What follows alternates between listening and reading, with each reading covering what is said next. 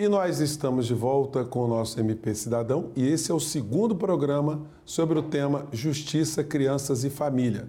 No nosso bloco de entrevistas eu recebo a promotora de justiça Cláudia Turner, ela que é integrante do GAESP, que é o grupo especializado em segurança pública do MPRJ e titular da 27ª Promotoria de Justiça da Região Especial, o PJRESP. Bom, doutora Cláudia, bem-vinda ao nosso programa. Obrigada. Eu não posso começar esse nosso programa de hoje sem é, sublinhar aqui que a doutora Cláudia ela finalizou um trabalho é, muito interessante. Eu digo finalizou, mas tem muito tempo ainda. Certamente ela, ela nos brindará em breve com, com Justiça, Crianças e Família 2, a continuação. Não é? Talvez. É? E eu queria começar exatamente daqui, doutora Cláudia, porque é, no livro da senhora, a senhora aborda a questão da sociedade ser um, um organismo vivo, né? É, ou seja, aquilo que se escreve hoje, aquilo que, que pensamos sobre a realidade social e jurídica da família pode não ser daqui a algum tempo, né? É, o que uh, me serviu de inspiração para pensar sobre essa perspectiva foi o trabalho de um psicólogo que tem um nome difícil, Yuri Brofenbrenner, é um daqueles nomes de sopa de letrinhas, mas é, e ele trata da psicologia infantil é, a partir do indivíduo como uma primeira, um primeiro momento, enfim, de análise quase que sociopsicológico e ele avança por uma para o desenvolvimento e o amadurecimento da criança como uma, como uma capacidade desse indivíduo de avançar para outros sistemas, desde um microsistema de uma realidade local até um macrosistema que envolva toda a sociedade. E ele trabalha o conceito de ecossistemas para a realidade humana, para a associação humana. Então, quando a gente pensa na criança, na família e no Estado, ele abre a possibilidade da gente enxergar a sociedade por uma outra ótica, que é justamente a ótica associativa. Então, nós temos espaços de é, conformação que, na verdade, são, é, na nossa realidade hoje em dia, famílias que vivem em, determinadas, em determinados enfim, territórios, nas suas casas, e nós temos outras estruturas intermediárias entre o indivíduo e o Estado, até esse grande ecossistema que é a sociedade como um todo. E isso ajuda a. É, é uma, uma grande ferramenta para solução de conflitos envolvendo essas associações, porque ele, ele busca um, uma nova visão que não é só a visão econômica, que em regra é a visão que a gente utiliza na sociologia, uma visão de uma sociedade dividida em camadas, em estratos econômicos, e aí conflitos que se originam dessas diferenças é, econômicas ou diferenças, enfim, é, é, de se estar em estratos diferentes da sociedade, uma luta de classes, por exemplo, que envolve é, diferentes patamares econômicos. Mas por essa outra ótica, e é isso que a gente vê nos, nos conflitos envolvendo criança, família e Estado, é, a gente não está aqui discutindo uma questão que envolva uma maior ou menor renda. Óbvio que é possível que essa questão ela seja transversal e também apareça no problema posto, né, no problema jurídico posto. Mas ele é, é uma outra ótica. A gente está pensando em ideias, em valores, em projetos de vida, em concepções sobre o, o, o enfim, concepções sobre qual a melhor maneira de, de, de se escolher a escola, de se escolher, enfim, é, é, projetos de saúde. E na verdade, é, para se resolver esses conflitos é justamente preciso que a gente entenda como o ser humano, o ser humano vive nesses ecossistemas. Hum. E, então, doutora, é bastante interessante. Doutora Cláudia, uma, uma senhora, na, na, fala da senhora me chamou a atenção é, um, um, um, outro fator uhum. que parece ser também um, uma grande interrogação nessa discussão, que é a influência da tecnologia, uhum. da, da, comunicação virtual. Porque antes, é, a, nos padrões de, de, análise que nós sempre tivemos, uhum. né, antropologia, sociologia, tinha o Estado, a família e a escola. Sim. Né? Hoje nós temos essa coisa chamada internet, as Exato. redes sociais. É. E aí? É, eu acho que o ser humano, cada vez que ele avança uma casa, ele produz novos conceitos e, e novas realidades. Um dos é, autores também que, que trabalha essa questão é, é, o Alan Prout, e ele tem um livro, The Future of Childhood, que é o futuro da, da infância, e nesse livro ele justamente traça uma ideia de convivência entre ser humanos e objetos e é, nesse ecossistema como uma coisa muito mais complexa. Então a vida e as relações existentes, elas não são apenas relações interpessoais, mas elas perpassam, é, a, a, a, elas são muito mais complexas, elas é, são um produto de relações pessoais e objecionais, digamos assim. Então a gente se relaciona com pessoas e com objetos. Isso faz parte da cultura do ser humano. A cultura, a biologia do ser humano, elas se misturam. E, e a, a, questão da gente conviver e, e, e, estabelecer essas relações com os objetos, ela faz parte dessa cultura. Então, é, negar a realidade da existência da tecnologia hoje em dia é negar a, a nossa existência como uma sociedade 4.0. Então, a, as nossas preocupações, eu acho, elas têm que estar relacionadas, de uma certa maneira, a, a, preocupações com relação às crianças, né? A de que maneira que essas tecnologias elas vão influenciar o aprendizado, elas podem potencializar o aprendizado dessa criança ou elas podem se transformar em algum é, aspecto, em algum um componente, por exemplo, como um vício, da criança ficar viciada naquele tipo de tecnologia e ficar, enfim, criar uma, uma rotina específica com relação àquela tecnologia e, na verdade, ela não... É, ela não utilizar aquilo da melhor forma. Então, assim, a gente não sabe exatamente, a gente precisa de estudos, né? Enfim, Sim. muitos estudos estão sendo feitos nesse momento para entender qual a influência dessas tecnologias na vida da criança. Então, a gente, enfim, precisa lidar com essa realidade. Não é, afastá-la ou ignorá-la, mas uhum. acrescentá-la. Sim, há quem diga que a, a, estrutura moral dessas crianças ela é dada pela família mesmo, que esses fatores seriam fatores que poderiam ter alguma influência, mas a estrutura fundamental é a família. Qual a tua opinião? Eu acho que a criança ela está sujeita a todos os tipos de influências de moral existentes na sociedade.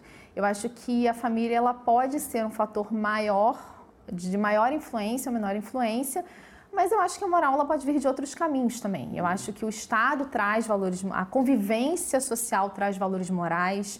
Eu acho que o uso de uma tecnologia que traga informação e permita aquela criança ter um raciocínio crítico é, também é uma forma de, de, de, apreensão, enfim, de uma moral diferenciada.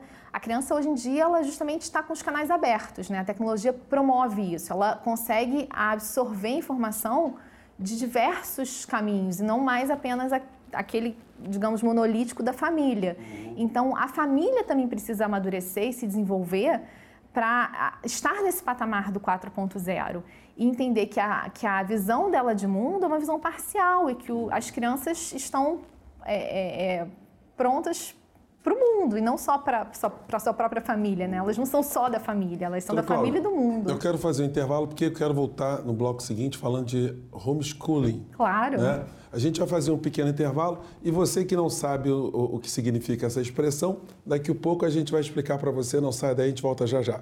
E nós estamos de volta com o nosso MP Cidadão, hoje com um programa bastante diferente. Né? Nós estamos com a doutora Cláudia Turner, né? Que é promotora aqui do Rio de Janeiro, e nós estamos falando aqui de Justiça, Crianças e Família, inclusive tema do livro que ela publicou sobre esse, eh, eh, eh, essas questões todas que nós estamos abordando aqui. Bom, no, no nosso bloco anterior, eu estava falando aqui com a doutora Cláudia sobre a influência da tecnologia, das redes sociais, é, nas crianças, né? no direito das crianças, no direito das famílias.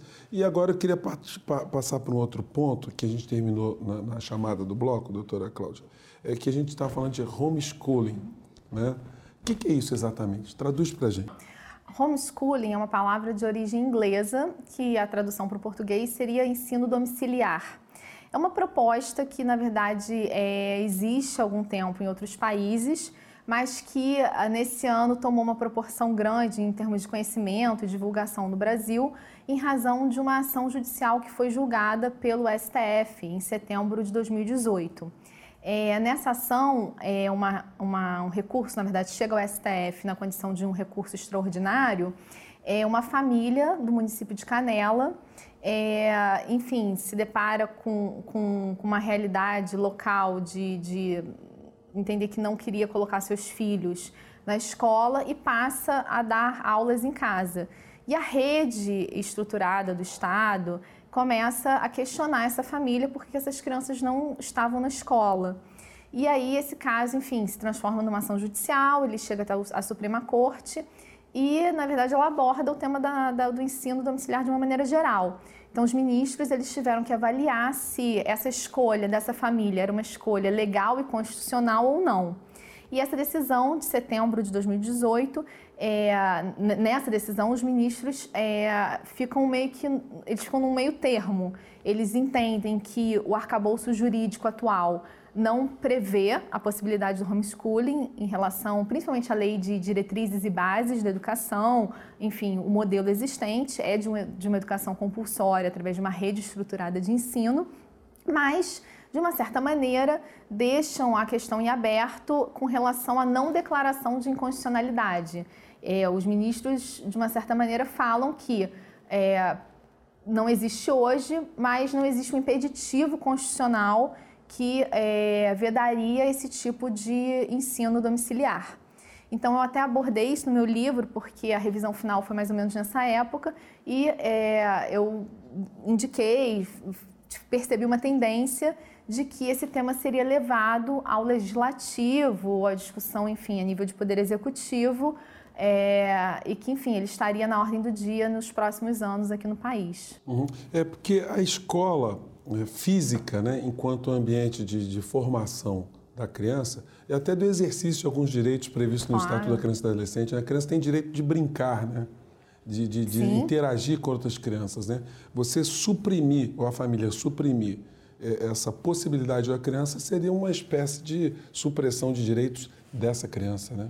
É, eu, é, enfim, data máxima vem, eu discordo do posicionamento do Supremo Tribunal Federal, porque eu entendo que o ensino domiciliar, ele é inconstitucional porque a forma com que ele foi tratado pelo é, o tema foi enfim trazido é, pela corte ele acabou se restringindo a uma discussão muito rasa, a uma discussão se, ah, o, o, enfim, as características desse ensino seriam suficientes em contraposição à, à educação compulsória. Ah, então existem estudos é, de outros países que demonstram que essas crianças elas têm o mesmo nível de aprendizado e então não teriam um problema maior porque elas alcançariam, digamos assim, um aprendizado formal igual àquela, daquelas crianças que participam de, um, de uma rede de ensino mais estruturada. Mas eu acho que eles não compreenderam que o direito à educação da criança ele é muito mais complexo e ele passa por uma compreensão de pedagogia e do que significa o aprendizado para a criança, que na verdade é algo que vai muito além do conhecimento formal. A criança, é, a escola, ela é para a criança hoje em dia um espaço público real da criança no presente. Então, ela permite que a criança saia de casa, tenha contato com outras formas é, é, é de existência, enfim, outras ideias, outras pessoas. É, e re realmente eu acredito que a, as escolas elas são a arena pública dessas crianças, o que existe para elas hoje. Então, é, retirá-las desse espaço, é, limitando a convivência dessas crianças apenas um núcleo familiar e a, as, as, as, relações familiares e as suas idiosincrasias, as suas particularidades, empobrecem a, a, a, a vida e, e, e, vão, na verdade, impedir o amadurecimento dessa criança. Assim, é, é, até mesmo eu utilizo o, é, como base diversos autores, e um deles, talvez um dos maiores expoentes na pedagogia, principalmente na, na psicologia e pediatria infantil, que é o Winnicott. Ele trabalham o amadurecimento da criança como um caminho, um caminho contínuo entre a família, o aconchego da família e a ida ao mundo. E ele, na verdade, é, avança dizendo que é, esse amadurecimento ele é paulatino. Então, a criança, ao longo da vida, ela percorre um caminho contínuo. Ela sai desse aconchego familiar e se depara com o mundo e ela retorna para essa família e ela vai novamente para o mundo e retorna. E isso faz com que ela consiga aos poucos se desenvolver e amadurecer e construir uma autonomia. Então, é como que essas crianças vão se desenvolver e amadurecer de uma maneira saudável se esse caminho entre a família e o mundo é suprimido. Uhum. Então, é, o direito à educação é o direito da criança, não é somente o direito dos pais. Uhum. Então, essa matriz liberal que foi trazida para sustentar uma, uma possibilidade de, de, de ensino domiciliar, ela é uma matriz, na verdade, bipolar, que não leva em consideração a criança como o verdadeiro protagonista desse direito. Gente, criança é o patrimônio do futuro.